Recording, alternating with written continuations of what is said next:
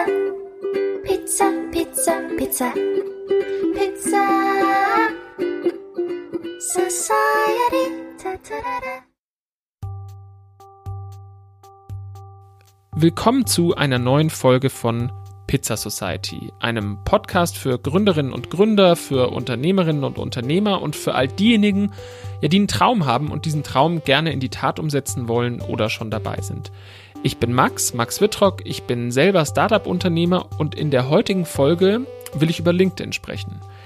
Ja, wenn ihr diesen Podcast abonniert habt, was ihr natürlich unbedingt tun solltet, und wenn ihr dann gleich beim Abo seid übrigens, dann solltet ihr ihm auch gleich eine 5-Sterne-Bewertung bei Apple Podcasts geben. Tausend Dank dafür schon einmal.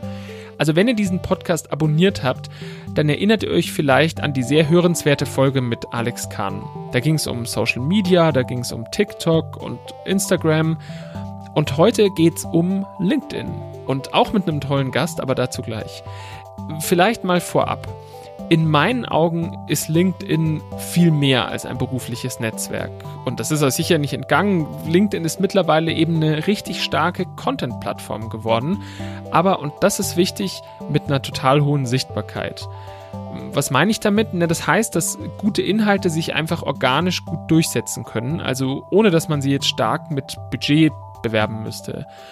Und, und deswegen, wenn ihr, wenn ihr gerne schreibt oder wenn ihr Videos macht oder so, dann rate ich euch echt, auf LinkedIn generell aktiver zu werden oder gleich damit zu starten. LinkedIn kann zum Beispiel eine, eine super Blogging-Plattform sein, bei der man gleichzeitig mit vielen Menschen diskutieren und networken kann. Und ja, ich würde sagen, LinkedIn hat einfach total viele Gesichter und bietet auch super viele Potenziale. Deswegen ist es für Gründerinnen und Gründer cool und deswegen will ich es heute zum Thema machen.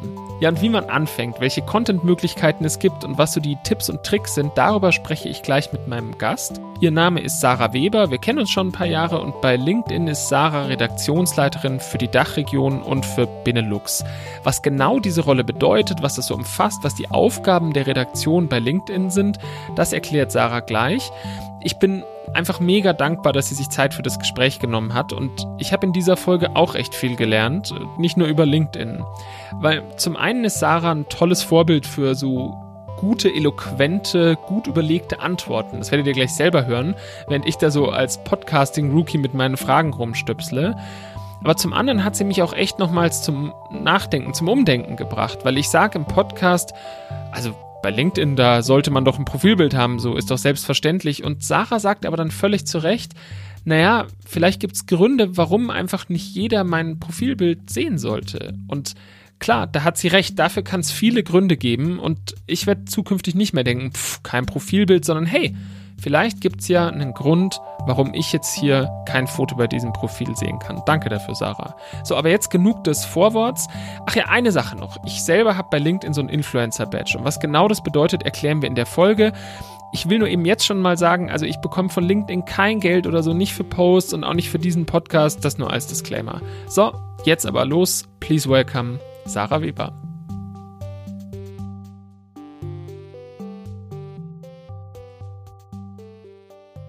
Liebe Sarah, vielen Dank, dass du dir Zeit für dieses Interview nimmst. Ich habe im in der Einleitung schon ganz kurz erklärt, dass wir uns schon etwas länger kennen. Was du genau machst, darüber wollen wir gleich sprechen.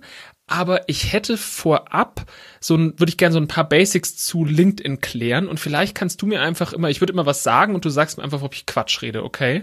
Alles klar, soweit ich das weiß, mache ich das gerne. Okay, nur so, dass wir das alle verstehen, wo was ist LinkedIn eigentlich? Also LinkedIn gibt es, habe ich gelesen, so seit 2003, glaube ich. Ja. Und ich habe auch gelesen auf der Webseite von euch, dass es weltweit mehr als 645 Millionen User sind. Wir sind mittlerweile bei mehr als 690 Millionen. Oh wow. Und die, die werben und verkaufen, die hat zum Beispiel in, in einem Artikel geschrieben, im November 2019 war das, dass es im deutschsprachigen Raum so 14 Millionen User sind. Mittlerweile 15. Ah, cool. Also nur, dass man mal versteht, wen man da potenziell so alles erreichen kann. Ja, und ich bin großer LinkedIn-Fan, auch darüber werden wir gleich noch sprechen. Ähm, ich vielleicht kurz zu unseren Rollen. Ich, ich habe ja so ein Badge auf meinem LinkedIn-Profil. Ich bin LinkedIn-Influencer. Kannst du vielleicht mal, das kannst du nämlich besser als ich bestimmt, mhm. erklären, was das eigentlich bedeutet? Genau, also wir haben so ein, so ein kleines Programm, das ist wirklich nur auf Einladung zugänglich und in dem wollen wir im Prinzip Leute zusammenführen und sichtbar machen, die Wirtschaft lenken und leiten. Also wirklich Menschen, die auf oberster Ebene, deswegen sind es oft Gründerinnen, CEOs von Konzernen, ähm, Wirtschaft mitbestimmen. Und das können ganz verschiedene Leute sein. Also wir haben da zum Beispiel die CEOs von großen DAX-Konzernen. Wir haben aber auch, ähm, wenn man zum Beispiel nach Frankreich schaut, äh, Emmanuel Macron, also den Premier als Influencer. Wir haben ähm, zum Teil auch Sportlerinnen oder Musikerinnen. Also in Deutschland ein Beispiel ist Philipp Lahm, der auf LinkedIn Influencer ist. Und das ist so eine Gruppe an Leuten, die ist vergleichsweise klein und die stellen wir eben durch dieses kleine Badge auf dem Profil nochmal ein bisschen extra raus.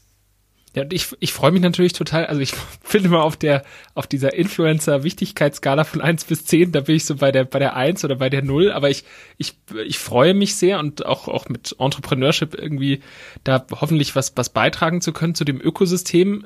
Was ich nur klarstellen will, haben wir im Vorgespräch drüber gesprochen. Ich bekomme ja kein Geld von euch, auch nicht für diesen Podcast. Ich habe halt einen direkten Draht zu, zu, zur Redaktion, aber ihr nehmt auch keinerlei Einfluss auf meinen Content. Das ist, glaube ich, mal ganz wichtig, dass wir das sagen. Stimmt auch so, ne? Genau. Und wir nehmen keinen Einfluss auf, auf deinen Content, du nimmst keinen Einfluss auf unsere Entscheidungen. Also wir als Redaktion sind unabhängig und arbeiten auch unabhängig innerhalb von LinkedIn und das gilt quasi auch für das Influencer-Programm. Ist vielleicht ein ganz gutes Stichwort. Was, was genau ist denn deine Rolle und deine Aufgabe bei LinkedIn? Also ich persönlich ähm, leite unser Redaktionsteam sowohl für den deutschsprachigen Raum als auch für den niederländischen Raum. Also mein Team sitzt in, auch in Amsterdam und hier in Deutschland, in München und in Berlin. Und unser Gesamtteam, wir heißen offiziell LinkedIn News, macht genau das. Nachrichten, Informationen und wirklich einen Mehrwert für Mitglieder bieten. Also das ist so das, was wir wollen. Wir wollen wirklich mit Inhalten die Leute informieren, aber auch inspirieren und Debatten anstoßen, die sich rund um die Arbeitswelt und das Wirtschaftsleben drehen. Ja, cool. Nee, und das, das entspricht ja auch so ein bisschen meiner Podcast-Mission. Ja, ich will ja auch Menschen inspirieren und ihnen, ihnen Mehrwert geben. Und deswegen ähm, hast du netterweise dich bereit erklärt, dass wir ein bisschen über LinkedIn sprechen können. Ich würde für diejenigen, die vielleicht, die soll es ja geben, die echt noch gar nicht auf LinkedIn aktiv sind, ja, mal, mal so ein paar Basics kurz abhaken, ja. Vielleicht können wir mal mit Content-Formaten anfangen. Also die ich als Person. Wir wollen heute vor allem drüber sprechen, wie man sich so als Person positioniert, ne? nicht, nicht als Unternehmen. Es geht auch, könnte man noch mal eine eigene Podcast-Folge dazu aufnehmen. Aber kannst du mal so ein bisschen uns durchführen, so welche Content-Formate gibt es? Natürlich eine ganze Menge. Vielleicht auch welche sind so kürzlich dazugekommen oder, oder so ganz spannend? Genau, also ich fange mal mit den Sachen an, die so, glaube ich, jeder, der LinkedIn schon mal aufgemacht hat, wahrscheinlich auch schon bei sich im Feed gesehen hat. Das bekannteste sind wahrscheinlich einfach Posts, kurze Beiträge, wie man sie auch sonst von Social Media kennt, wo man zum Beispiel ein Foto teilt oder einen Link teilt ähm, oder vielleicht auch ein YouTube-Video teilt, das man irgendwo gesehen hat und einfach einen kurzen Kommentar dazu abgibt und so idealerweise eine kleine Unterhaltung anstößt. Dann gibt's aber auch die Möglichkeit, ähm, native Videos auf LinkedIn hochzuladen, also die wirklich quasi auf der Plattform leben. Man kann Dokumente hochladen, also zum Beispiel ein, ein White Paper, ein PDF und man kann auch Artikel schreiben, also so einen richtigen langen Blogpost, der nicht eben nur ein kurzer Post ist, sondern wirklich tiefer in ein Thema einsteigt. So eine richtig tiefgehende Analyse. Ähm, und das sind so die bekanntesten und, glaube ich, ähm, die Formate, die die meisten Leute kennen. Es gibt so ein paar neuere Sachen, die entweder noch nicht in allen Ländern verfügbar sind oder und oder nicht für alle Mitglieder bisher verfügbar sind, weil sie noch in der Testversion, in der Beta-Phase sind. Eins davon sind Newsletter, also dass man auf LinkedIn nicht nur normale Blogposts schreiben kann, sondern wirklich quasi eine Reihe an Blogposts, die kontinuierlich erscheint und die dann eben von Mitgliedern, wo sie immer eine Benachrichtigung kriegen, wenn es einen neuen Artikel gibt und die auch per E-Mail verschickt werden. Das ist so das eine, das ist aktuell in der Beta-Phase. Dann auch aktuell noch in der Beta-Phase ist LinkedIn Live, also die Möglichkeit, mit einem Video wirklich live zu gehen und live zu einem Thema zu sprechen auf LinkedIn. Und was wir jetzt in den ersten Ländern ausrollen, kürzlich gestartet zum Beispiel in den Niederlanden oder in Brasilien, sind Stories. Also so kurze, kurze Videos, kurze Texte, kurze Bilder, die dann nach 24 Stunden auch wieder weg sind. Aber das ging jetzt echt schnell, hatte ich so den Eindruck. Also von so ein sehr sachliches ähm, Business-Netzwerk, ja, so was, was am Anfang so ein bisschen mein Eindruck war, bevor ich mich intensiver damit beschäftigt habe, ist aber auch schon ein paar Jahre her. Aber gefühlt krass. Also jetzt ist es ja so ein richtiges Social Network. Sagt ihr überhaupt noch, ihr seid ein Business-Netzwerk oder wie, wie beschreibst du LinkedIn deinen Freunden, deiner Familie? Doch, also es ist schon weiter eine berufliche Plattform und das ist auch bei den Inhalten ganz wichtig. Also wir wollen jetzt nicht, dass die Leute bei uns ihre Katzenfotos oder ihre Hochzeitsbilder unbedingt hochladen, sondern es geht wirklich drum, über die Arbeitswelt zu sprechen, über die berufliche Welt zu sprechen, über die eigene Branche, wie sich Branchen weiterentwickeln und wirklich diese Themen, die im, im engeren oder weiteren Sinne mit der Arbeits- oder der Wirtschaftswelt zu tun haben. Und das sind auch die Sachen, von denen wir sehen, dass sie wirklich gut funktionieren, weil die Leute eben, die kommen die kommen zu LinkedIn, die wollen jetzt nicht irgendwie ewig scrollen und sich so im Nichts verlieren und dann irgendwie nicht wissen, wo ihre Zeit geblieben ist, sondern die wollen wirklich ihre Zeit investieren. Sprich, das Ziel ist, man kommt zu LinkedIn und egal was man sucht, ob man auf der Suche nach einem Job ist, ob man sehen will, was das eigene Netzwerk gerade macht, ob man ähm, auf der Suche nach Nachrichten ist, ob man selbst was posten will. Das Ziel ist wirklich, dass man kommt und direkt was findet, wo man was mitnehmen kann. Wo man wirklich danach sagt, okay, das hat sich jetzt gelohnt, ich gehe quasi mit, mit mehr Wissen, mit, mit was Neuem raus.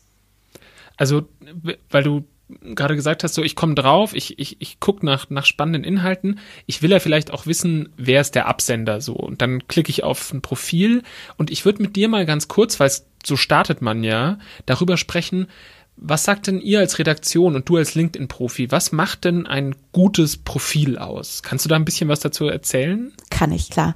Also die Frage ist ja immer, was, wofür ist so ein Profil da? Und das ist ja dafür da, dass jemand mein, nach meinem Namen sucht oder eine Kontaktanfrage von mir sieht und dann draufschaut und direkt weiß, ah, das ist diese Person, die macht das und das und dann entweder weiß, okay, die kenne ich da und daher oder ach, die ist für mich spannend, weil. So. Und dafür ist natürlich erstmal wichtig, dass der Name dabei steht. Idealerweise auch ein Foto. Ähm, wir sehen auch, dass Profile, die Fotos haben, tatsächlich häufiger angesehen werden. Und ich heiße Sarah Weber, sehr häufiger Name. Ähm, es gibt diverse von uns. Sprich, das ist auch eine Chance für die Leute zu sehen, ah, okay, ich habe die richtige Person. Ähm, dann gibt's die Möglichkeit, so eine kleine Headline zu schreiben, wo einfach dann man nochmal kurz beschreiben kann, was, was macht man eigentlich, was ist der Job. Oder vielleicht auch, wenn man auf der Suche nach einem neuen Job ist oder sich, wie man sich quasi kurz darstellen will. Ähm, wir, ich, wir würden auf jeden Fall dazu raten, den aktuellen Job anzugeben, aber auch was man davor gemacht hat, weil es kann ja sein, dass sich jemand mit einem vernetzen will, der, mit dem man früher zusammengearbeitet hat oder den man aus einem anderen Kontext kennt.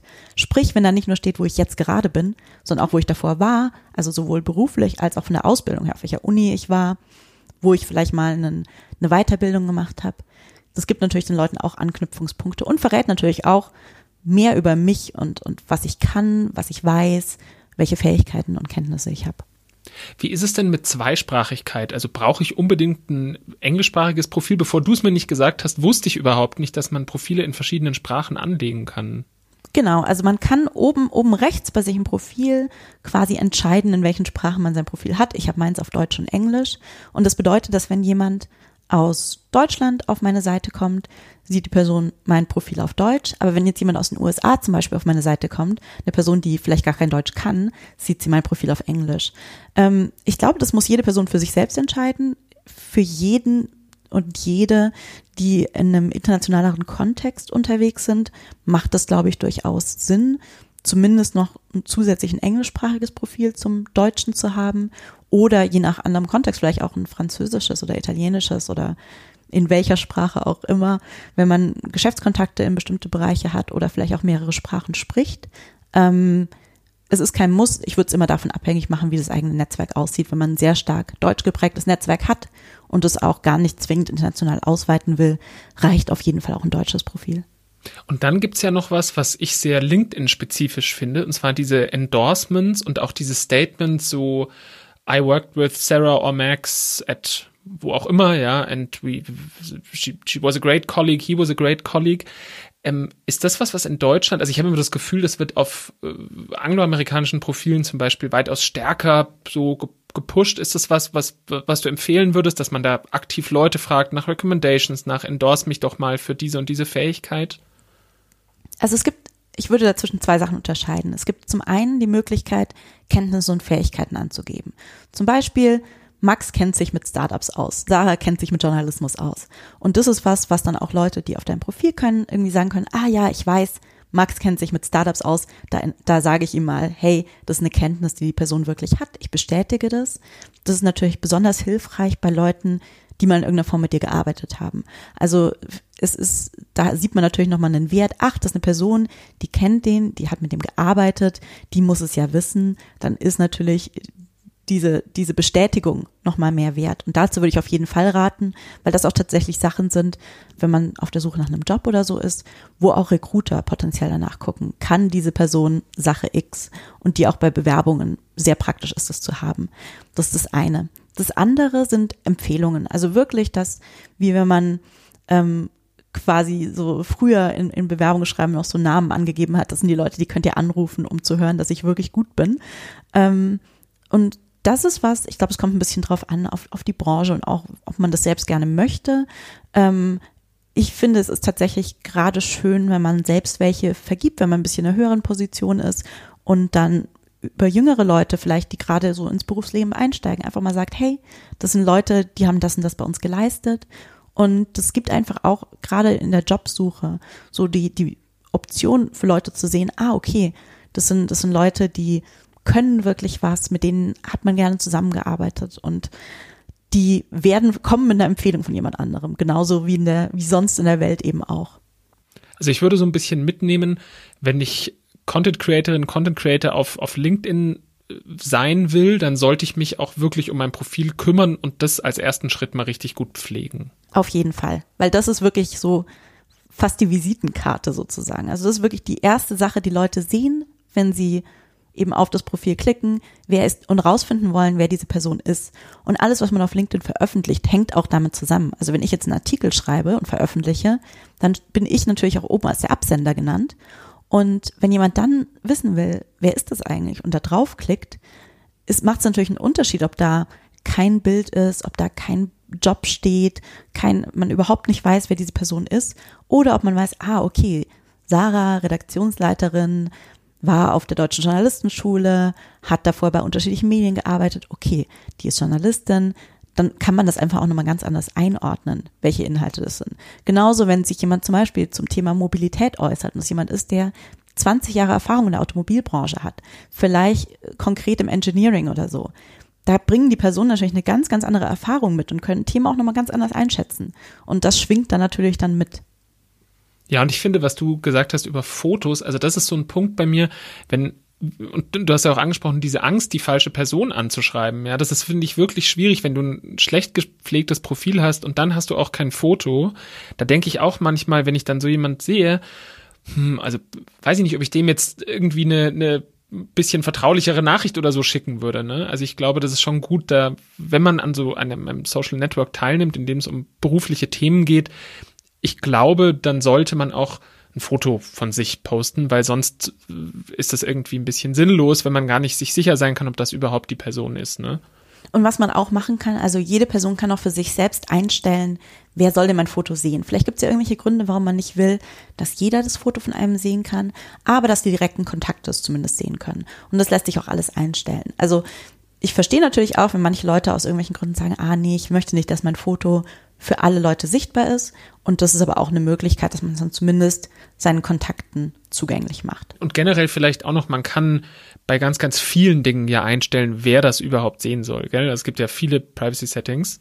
Genau. Und eine Sache, wenn wir gerade über das Thema Content Creator sprechen, die vielleicht für viele Leute noch interessant sein könnte, die man auch in den Einstellungen äh, einstellen kann. Normalerweise, wenn wir beide uns nicht kennen würden, ich würde auf dein Profil gehen und du wärst äh, kein Influencer, sondern ein ganz normales Mitglied, würde da vernetzen stehen. Sprich, dass ich die Chance habe zu sagen, hey, ich möchte Teil deines Netzwerks werden. Aber gerade wenn man viele Inhalte macht, will man vielleicht sich gar nicht mit allen Leuten vernetzen, weil man sie vielleicht gar nicht kennt, die ähm, sich für einen interessieren. Also nur weil ich mich quasi für die Inhalte von jemandem interessiert, heißt es ja gar nicht, dass es eine gegenseitige Beziehung sozusagen sein muss. Und dafür gibt es die Möglichkeit, quasi als, als Primäraktion nicht vernetzen dastehen zu haben, sondern folgen. Und das raten wir tatsächlich vor allem Leuten, die viel veröffentlichen, ob das jetzt Journalistinnen sind oder einfach andere Content Creator, dass die sagen, hey, hier kann man meinen Inhalten folgen. Ähm, und ihr Netzwerk aber wirklich dann auf die Leute beschränken, die sie auch persönlich kennen. Also ist auch mein persönlicher Tipp, wenn es darum geht, sein eigenes Netzwerk irgendwie aufzubauen, dass man sich wirklich auf die Leute beschränkt, die man kennt, mit denen man irgendwie eine Beziehung hat oder wenn man sie vielleicht nicht persönlich kennt, die zumindest irgendwie einen, einen Wert haben für einen selbst. Also zum Beispiel, wenn mir jemand schreibt, der, den ich vielleicht gar nicht persönlich kenne oder die ich nicht persönlich kenne, aber wo ich mir denke, oh, das wäre jemand, der super spannend wäre zu kennen.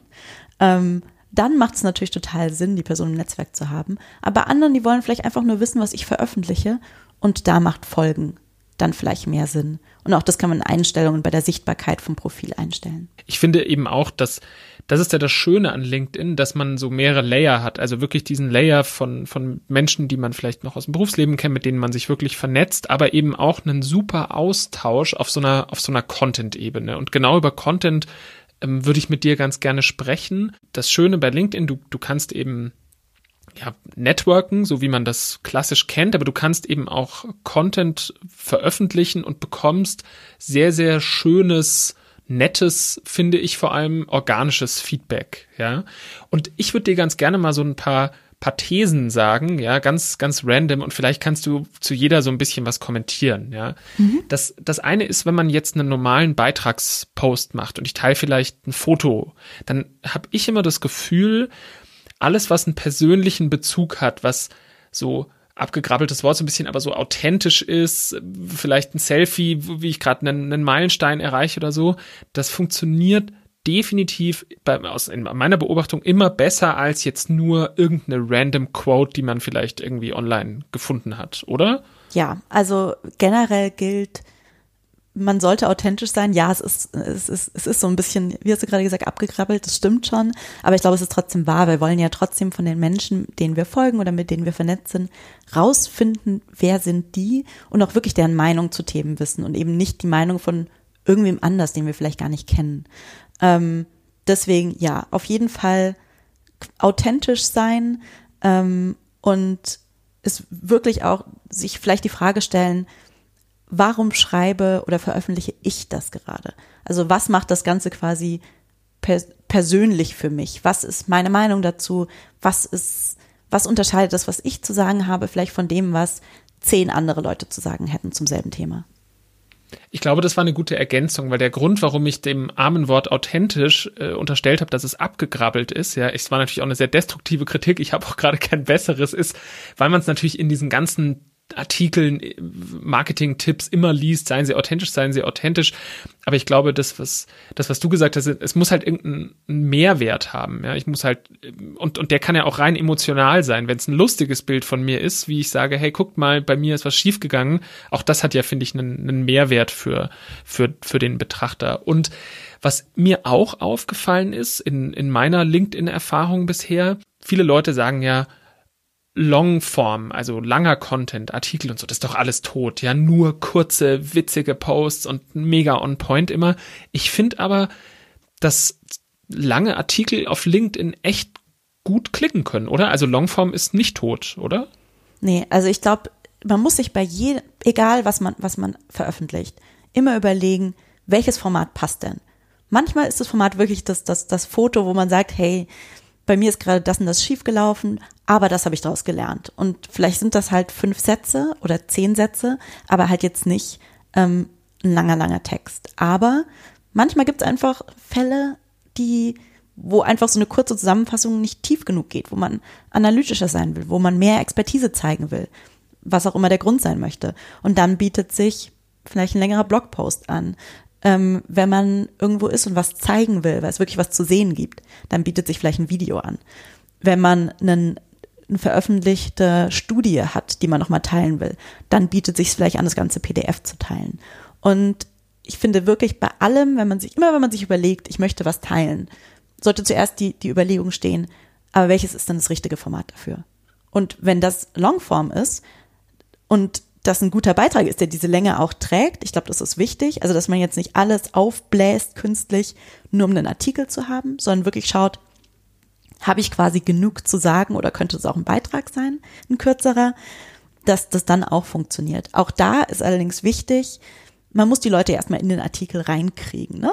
Und auch da raten wir tatsächlich dazu, wenn man Artikel schreibt, poppt automatisch so ein kleines Fenster auf, dass man einen Post, der dann auch im Feed angezeigt wird, eingeben kann und dass der dann trotzdem auch nicht nur ist, guck mal, ich habe einen Artikel geschrieben, klick hier oder so, sondern dass auch da der Post wirklich so eine kleine Anregung zur Diskussion ist. Dass es auch da schon mal irgendwie rüberkommt, das ist meine These, deshalb habe ich das geschrieben und dass man den Leuten wirklich erklärt, warum sie sich jetzt auch die Zeit nehmen sollten, das zu lesen.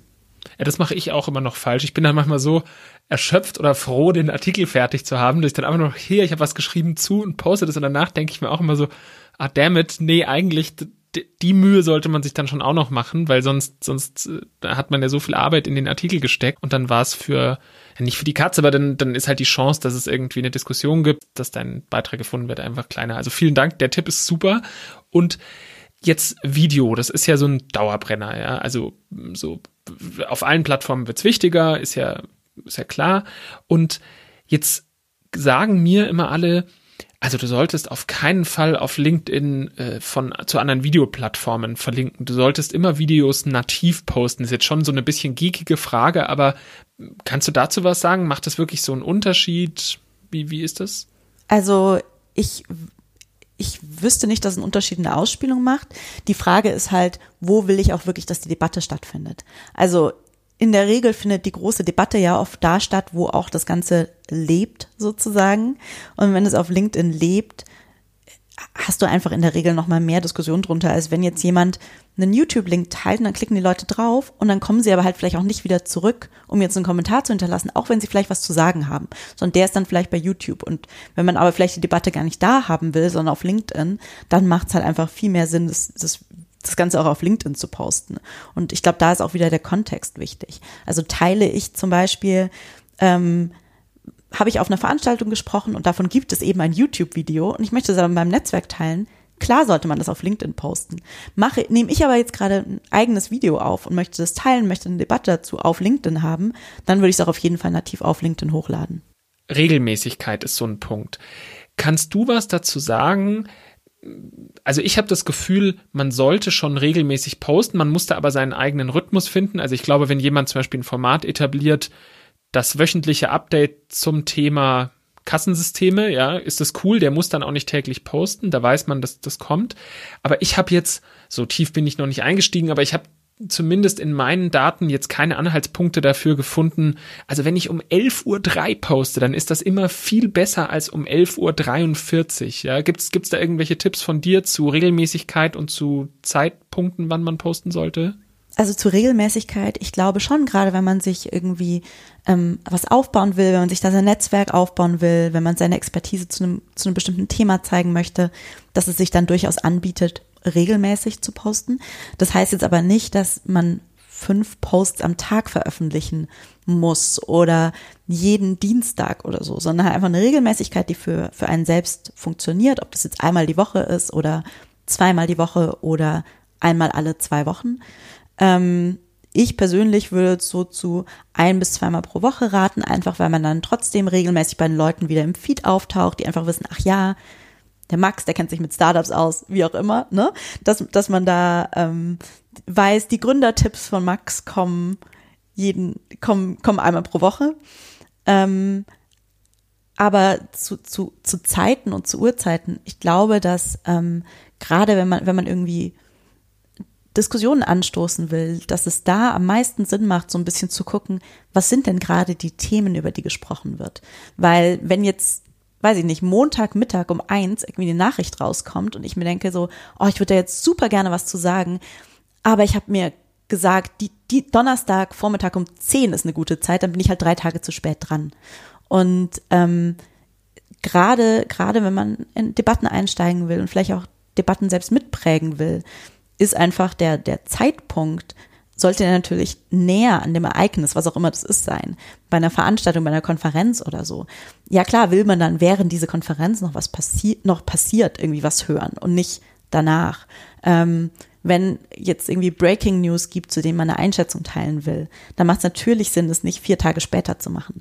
Also deswegen würde ich persönlich immer dazu raten, die Zeit zu nehmen, die für einen sinnvoll ist und die für das Thema sinnvoll ist. Und sich nicht auf so Tipps zu verlassen, die da irgendwo rumschwirren, dass irgendwie, weiß ich nicht, eine bestimmte Uhrzeit oder ein bestimmter Wochentag das Nonplusultra ist. Nee, vielen Dank, guter Tipp. Also die, die Zeit sollte zum Content passen, finde ich auch. Was ich noch ergänzen wollte, ist, was ich einen ganz coolen Einstiegstipp finde, wenn man so gar keine Idee hat, worüber man posten sollte, ist, es gibt, finde ich, einige Menschen, die so ganz coole Content-Filter machen. Also wie, wie meine ich das? Die, die durchs Forsten eben das Netz nach irgendwie spannenden Infos, zum Beispiel Sachen, die übers Wochenende erschienen sind und haben dann natürlich einfach mit Verlinkungen und, und urheberrechtlich korrekt, aber sagen halt dann, pass auf, der Artikel hier ist zu dem Thema spannend und der Artikel zum Thema, keine Ahnung, Personal Branding auf der und der Plattform ist spannend. Und ich finde dieses so, so News da draußen in kurzer, knapper Form für ein berufliches Netzwerk nochmal so zu aggregieren, das ist, ist ein super Tipp, den, den ich so beobachte, wie man eben Content finden kann, auch wenn man selber noch nicht so seine Nische gefunden hat. Und tatsächlich ist es auch so ein bisschen unser Job als Redaktion. Also wir veröffentlichen jeden Morgen den Nachrichtenüberblick, wo genau das auch passiert, wo wir auch so ein bisschen A, Nachrichten, die passieren in der Wirtschaftswelt, aber auch zum Teil Debatten, die auf LinkedIn stattfinden, zu kuratieren. Und ähm, wo man dann auch A, Leute findet, denen man folgen kann, aber wo man B, sich auch selbst mit in diese Debatten einschalten kann und einfach mitsprechen kann. Und ich glaube, das ist ganz oft tatsächlich auch so der erste Schritt. Für manche Leute ist es so ein bisschen, ah, ich weiß nicht, was ich posten soll und das, das ist so ein großer Berg und es fühlt sich irgendwie so, so, weiß ich nicht, so, so, so da ist so viel Druck drauf. Ähm, und den kann man auch einfach für sich selbst rausnehmen. Man muss ja gar nicht immer selbst die Person sein, die mit dem wahnsinnig großen Post ankommt, sondern manchmal reicht es ja auch einfach, sich in eine aktuelle Debatte einzuschalten. Einfach selbst mal einen Kommentar zu hinterlassen. Und so für sich auch so ein bisschen rauszufinden, okay, was sind meine Themen, was sind die Sachen, zu denen ich mich äußern will, wo bekomme ich Resonanz und so ein bisschen seine Stimme da zu entwickeln. Ja, finde ich auch. Und ich glaube, für diejenigen, die noch auf der auf der Suche nach Themen sind, was bei mir, ich, ich habe immer das Gefühl, ich lese eben am liebsten Artikel, wo Menschen wirklich von ihren eigenen Erfahrungen berichten. Und ich glaube, jeder muss da so seinen Level definieren, wie viel will ich preisgeben, was habe ich überhaupt Lust zu diskutieren. Aber ich glaube, das ist, das finde ich eben immer schön, wenn jemand, der 30 Jahre bei einer Firma war, sagt, was habe ich in den letzten 30 Jahren bei einer einzigen Company gelernt? So, das ist ja eine sehr einzigartige Geschichte in unserer Arbeitswelt, dass jemand so lange noch bei einem Unternehmen ist und sich einfach, das wäre vielleicht so mein, mein, mein, mein letzter Tipp, dass man wirklich ausprobiert. Ist das was, was du auch raten würdest, dass man einfach so zwischen den Content-Formaten wechselt oder würdest du und einfach mal probiert oder würdest du sagen, nee, lieber von Anfang an gleich eine Nische suchen und in der bleiben? Ich rate immer zum Experimentieren. Also ich glaube, ähm, wenn man nicht sowieso schon total genau weiß, ach, für mich ist es Video oder so. Oder für mich sind es lange Blogposts, was ja total in Ordnung ist. Aber ich glaube tatsächlich, das Schöne, und das gilt auch für mich als Journalistin, äh, jetzt in dem Job bei LinkedIn, das Schöne ist, dass es möglich ist zu experimentieren, dass man einfach mal einen kurzen Post mit einer Umfrage verfassen kann, dass man als nächstes aber vielleicht einen langen Blogpost macht, dass man dann mal ein Video teilt. Und halt so ein bisschen, wie gesagt, schaut, was passt gerade zum Thema, welches Format bietet sich an und da einfach so ein bisschen ähm, Mix and Matching betreibt äh, und wirklich einfach nach den Themen geht und natürlich auch so ein bisschen guckt, was kommt in meinem Netzwerk gut an, ne? Weil wenn ich jetzt ähm, Spezialistin bin für Videos, in welchem Bereich auch immer, kommen vielleicht Videos bei meinem Netzwerk, das, das ähnliche Interessen hat, besser an. Aber wenn ich jetzt vielleicht in einer, in einer traditionelleren Branche tätig bin, wenn mein Netzwerk vielleicht ein bisschen älter ist und vielleicht sind es Leute, die sich gar nicht so gerne Videos angucken, aber dafür gerne Artikel lesen. Oder vielleicht schauen die sich umso lieber Videos an. Also ich glaube, es kommt auch ganz viel drauf an, was für ein Netzwerk hat man, zu welchen Themen sind die aktiv und man kann sich auch wirklich mal so ein bisschen umgucken. Ne? Also welche Leute finde ich spannend? Wem folge ich? Wie machen die das eigentlich so? Zu welchen Themen sprechen die gerade? Ähm, ach, hier gibt's gerade eine riesen Debatte darüber, äh, in, inwieweit die aktuelle Situation uns vielleicht gerade ganz schlecht für Frauen in der, in der Wirtschaftswelt ist. Hm, vielleicht bin ich auch eine Frau und merke selbst gerade, dass ich irgendwie meine Kinder zu Hause habe und von zu Hause arbeite, ähm, aber mein Mann Vollzeit im Büro ist oder, oder als Krankenpfleger arbeitet und ich selbst merke, dass es vielleicht eine Auswirkung bei mir auf die Karriere hat oder wie ich darüber nachdenke, da möchte ich mich dann vielleicht einschalten. Also wirklich, ich rate auch dazu, nicht nur sich sein Profil vorzunehmen, sondern wirklich auch mal zu gucken, mit welchen Leuten möchte ich mich vernetzen, weil sie in einer ähnlichen Branche sind, weil ich sie kenne, weil ich mich für sie interessiere, aber auch welchen Leuten möchte ich folgen, weil es einfach Impulsgeberinnen für mich sind. Vielen Dank für die ganzen Insights. Ich kann nur allen raten, LinkedIn zu nutzen, weil es einfach eine sehr, ja, ich finde, konstruktive Plattform ist, wenn man es so nennen will. Man bekommt viel Resonanz und man bekommt auch sehr, sehr gute und, und wohlwollende Resonanz. Und was ich dich noch fragen wollte, ist, hat es denn eigentlich einen Einfluss auf meine Sichtbarkeit, wenn ich zum Beispiel einfach mal ein halbes Jahr komplett inaktiv war? Kannst du dazu was sagen?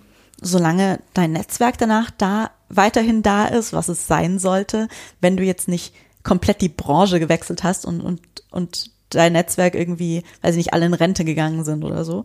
Ähm, klar, also dann kannst du einfach wiederkommen und, und weiter Artikel schreiben, Posts machen. Das hat, das hat da gar keinen Einfluss drauf. Also es geht wirklich drum, was machst du jetzt? Und vielleicht sind dann die Leute ein bisschen überrascht, weil sie gesagt haben, so, oh, den Max, den habe ich ja lange nicht mehr gesehen. Was hat der eigentlich gemacht oder so?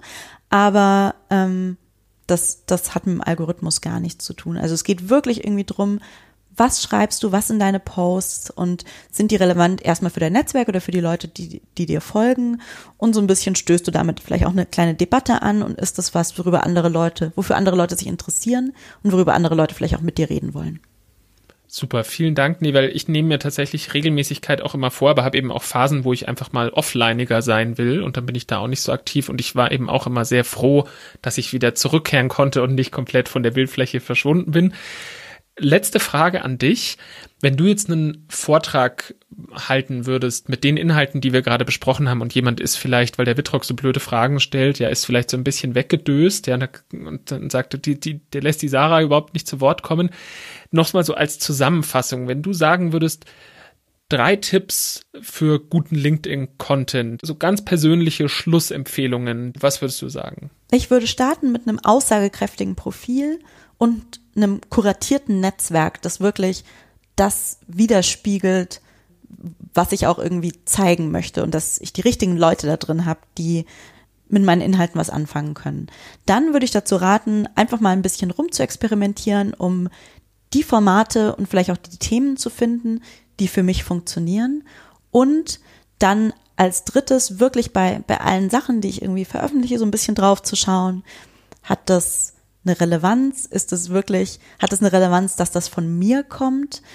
Und da, sorry, ich lenke noch mal ganz kurz ab, sollte man auch wirklich sich zutrauen, dass man selbst was zu sagen hat. Was wir tatsächlich manchmal vor allem bei Frauen sehen, dass die sich so denken, ach, aber wen interessiert denn meine Meinung? Jeder von uns hat was zu sagen. Ähm, es geht nur darum, die eigenen Erfahrungen und die eigene Expertise so ein bisschen so aufzubereiten, dass es für andere Leute auch spannend ist, indem man eine klare These formuliert, vielleicht auch eine Frage stellt, die ein bisschen zur Diskussion aufruft und so wirklich dann in eine Debatte einsteigt und dann, wenn eine Debatte stattfindet, auch mal auf die Kommentare antwortet und nicht einfach nur so rausbläst und dann ignoriert. Cool, vielen, vielen Dank. Das war ein sehr schöner Schlussimpuls und danke, dass du dir für meine holprigen Fragen Zeit genommen hast. Du hast immer, du, du hast so eloquent geantwortet, aber ich bin eben auch noch Podcaster in the making. Ja, ich, ich lerne noch und auch, auf, auch über LinkedIn habe ich noch viel gelernt und deswegen nochmals vielen, vielen Dank und alles Gute dir. Danke dir auch.